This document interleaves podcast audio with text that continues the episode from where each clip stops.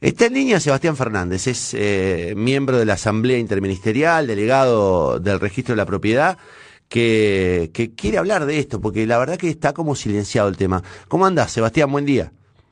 ¿Qué tal? Buen día, ¿cómo te va, Bien, bien, encantado. Eh, bueno, yo anticipé un poco. ¿Cuántos son? ¿Usted tiene idea cuántos son los precarizados en, la provincia? Mira, eh, la verdad que no, no hay una, un listado oficial. Estábamos hablando que en, la transición, en la salida del gobierno de Lipchi a este de Perotti, se estaba hablando algo así como de 4.500 precarizados. En la provincia, no sé si usted se acuerda también que hubo un, un listado de 1.717 personas que están en condiciones de, pasar a planta. De eso hablaba recién, que ese listado fue enviado a los gremios, para ver si los gremios lo, autorizaban, ¿te acordás? Y que los gremios al final lo respondieron. Exactamente, sí. Desde la Asamblea Interministerial lo que estamos eh, exigiendo también es la publicación de esos listados, ¿no es cierto? Porque eh, en, el nuevo presupuesto y en, la, comisión paritaria este, se habló de que eh, entrarían también en condiciones de pasar a planta aquellos contratos vigentes a diciembre del 2018, ¿verdad? Ocurre lo siguiente, que los contratos se han dejado caer hay cientos de, personas, ¿no es cierto?, de trabajadores del Estado que se han quedado sin trabajo, ya hace más de un año. Y, no sabemos quién, eh, cuál es la modalidad, cuál es la forma, en qué manera se va a pasar a planta, si es en el caso que se, eh, se pase a planta, ¿no es cierto? Pero en la realidad, el objetivo es que no solamente que no estamos viendo que se pase a planta a nadie, sino que se está precarizando aún más el Estado. Hay un, eh, está habiendo un número importante de, por ejemplo, de pasantes. El registro de propiedad y pasantes que cobran 11 mil pesos. 11 mil eh, pesos, 11 mil pesos. Eso es lo cobra un pasante, claro. Claro, eh, claro, exactamente. Eh, y vos, estabas hablando de los, del nivel de inflación y no nos olvidemos que se está hablando de que va a haber una liberación de precios de tarifas, ¿no es cierto? La canasta familiar, la canasta de pobreza está en 53 mil pesos ¿Qué empleado del Estado cobra eso? Estamos, eh, son salarios de pobreza lo que se está cobrando. Eh, y, ni hablar, ¿no es cierto?, de una canasta familiar, de, una familia que tenga que eh, sostener la olla para dos hijos, estamos hablando en, mil, casi en 100 mil pesos. Casi en 100 mil pesos. Lejísimo el empleado estatal está de, de, cubrir esa canasta, ¿verdad? Y bueno, de la Asamblea Interministerial, por supuesto que estamos eh, llegamos a asamblea en 11 ministerios distintos, de autoconvocados, eh, porque eh, vemos que las direcciones sindicales no, no, no toman cartas sobre el asunto, no hay respuesta, han dejado pasar el ajuste, han dejado pasar el ajuste, y, y hemos visto cómo nuestros compañeros han quedado sin trabajo, ¿no? Sí, a mí lo que me impresiona es que en octubre, en septiembre, era un tema eh, que naturalmente, al que naturalmente le cabía la responsabilidad del gobierno de Lipchi de resolver, eh, en el que hay una responsabilidad de Lipchi, evidentemente, porque él termina este, demorando una, designaciones que debió haber cumplido. Pero también hubo eh, en esa etapa de transición un pedido explícito de Perotti de que no se cumpliera con el pase a planta porque él quería definirlo. Pero yo me acuerdo de Marcelo Delford, de, de, de, ATE, de ANSAFE, de UPCN reclamando el pase a planta inmediato. Y me acuerdo también que en el Estado había por lo menos 5.000 vacantes que habían quedado eh, a partir de lo que habían sido las jubilaciones en los últimos cuatro años. Con lo cual, cargos hay. Se supone que si hay cargos, hay previsión eh, presupuestaria. Eh, y los llamativos que aquellos que hacían eh, bandera, estoy viendo una, una, un acto en Plaza de Mayo, eh, pero yo me acuerdo de los de antes de la pandemia, me acuerdo de verlo a Marcelo Delfor, eh, digamos, levantando banderas pidiendo el, pase a planta ya. Le hice una nota donde me dijo que ellos iban a insistir con eso. Molina me dijo lo mismo y después desaparecieron. Digamos, acompañaron una, un ajuste claramente a la baja a los trabajadores del Estado con más razón los ajustaron a, los, a, los, eh, a los precarizados y además permitieron que muchos fueran despedidos. ¿O no? Sí, sí. Sí, Sí, sí, es lo que estamos denunciando, eh, que se publiquen cuáles son esas listas y aparte qué modalidades de precarización son los que estarían en condiciones. No sabemos nada, no sabemos nada. Eh, yo como delegado no sé nada, no no no se publica absolutamente nada. O sea, vos como delegado no sabés. Sí, vos como delegado no sabés nada. ¿Cómo? Vos como delegado no sabés nada, es increíble. No, no, no. Eh, eh, nosotros como delegado tenemos la eh, la imperiosa necesidad de levantar asamblea en todos los lugares de trabajo y hacer este reclamo en conjunto, ¿no es cierto? Porque eh, no, no, realmente todos estos puntos que hemos, eh, has tocado vos, un poco enumeré yo, golpean directamente a la fuerza de, trabajo del Estado, ¿no cierto? Entonces, de, alguna manera, nosotros tenemos que buscar las herramientas para que los trabajadores tomen eh, esta lucha eh, por sí mismo, ¿no es cierto? Ahora, estamos hablando de, una situación, en, no en cualquier contexto, ¿no? Porque es una situación, Sebastián, en la que el Estado, más que nunca, requiere de condiciones, no digo ideales, pero de condiciones de seguridad para sus trabajadores, porque muchos de los precarizados, ni hablar en el, sistema de salud, eh, están afrontando una situación extrema, que es abordar este, el cuerpo a cuerpo, el día a día con la pandemia, ¿no? Eh, pasa también con los docentes, con los que han sido destitularizados, eh, pasa con todo el personal eh, vinculado a la actividad. Digo, les están exigiendo, bajo el temor de perder el empleo, porque si abandonan la tarea, perdes el empleo, digo, que, que, se que afronten la situación más dura que puede afrontar un Estado, que es afrontar una pandemia. Y ni siquiera en esas circunstancias los han llamado, los han regularizado, digamos, les han actualizado los salarios a, sobre la base de, ya no digo los niveles de inflación que plantea el INDEC este, área por área, digo por lo menos un nivel digno de ingreso. No puede ser que haya gente contratada que esté cobrando 20 mil pesos y sean enfermeros por, por eh, que estén facturando. Digo, de verdad es muy, es muy chiflado el, el, el, Estado, es muy perverso, digamos. Eh, en un momento en el que vos necesitas de la gente, los sometés a las peores condiciones.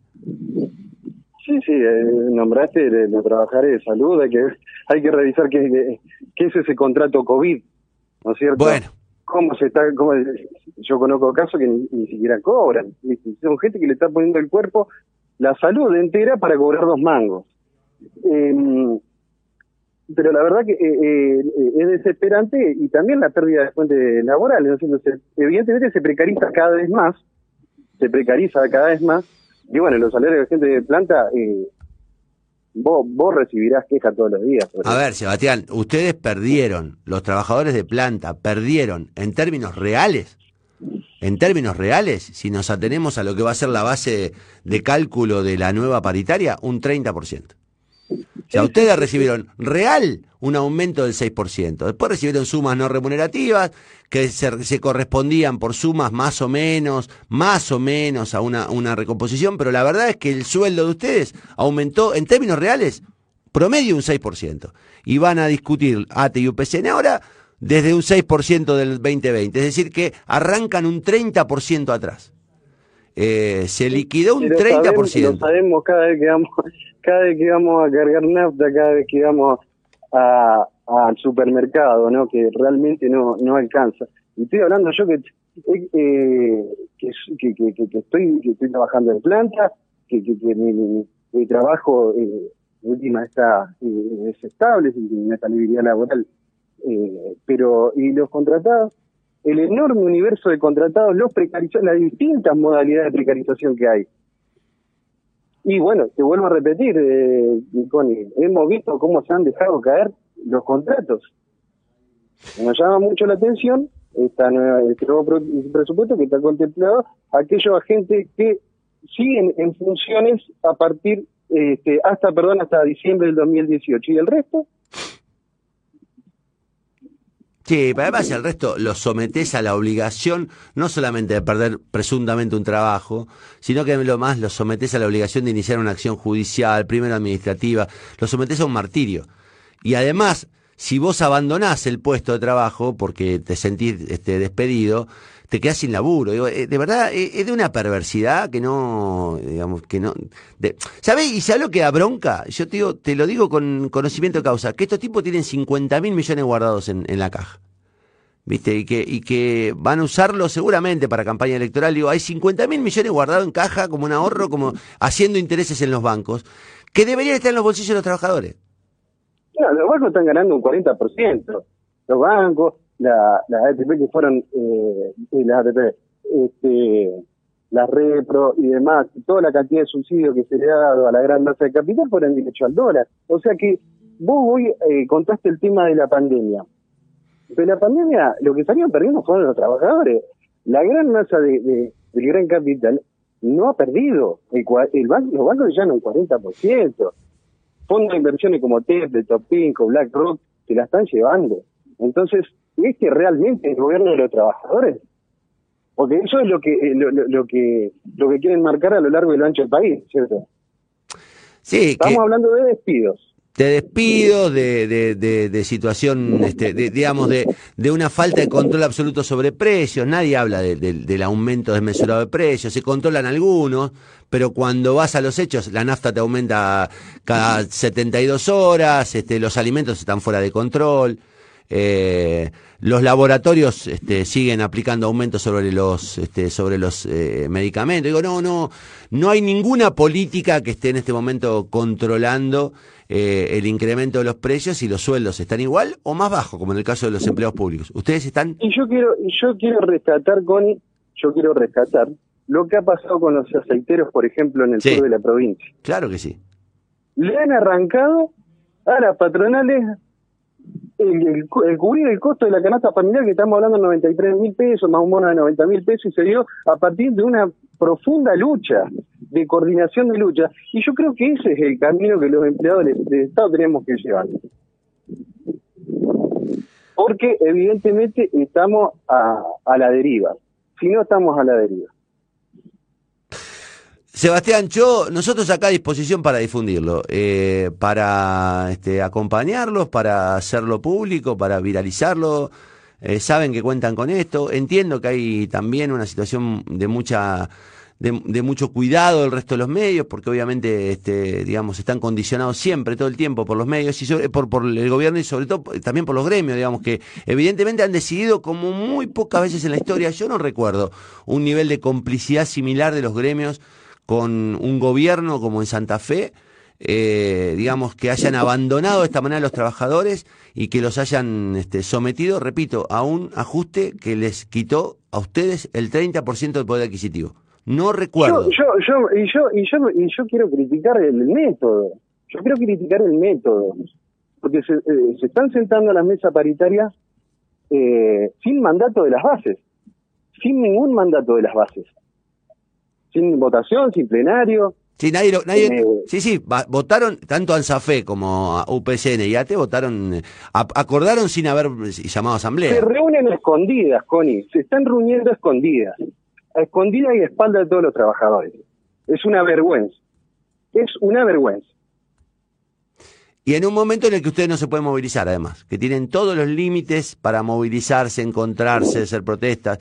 Y además, es muy jodido porque hoy poner, parar al Estado supone ponerlos este, con, en, en, la, en la observación social de la, del, digamos, de, la condena que en un momento como este, cómo van a parar el Estado, que es, y bueno, es imprescindible y es imprescindible, pero mientras tanto lo están pagando ustedes con el salario.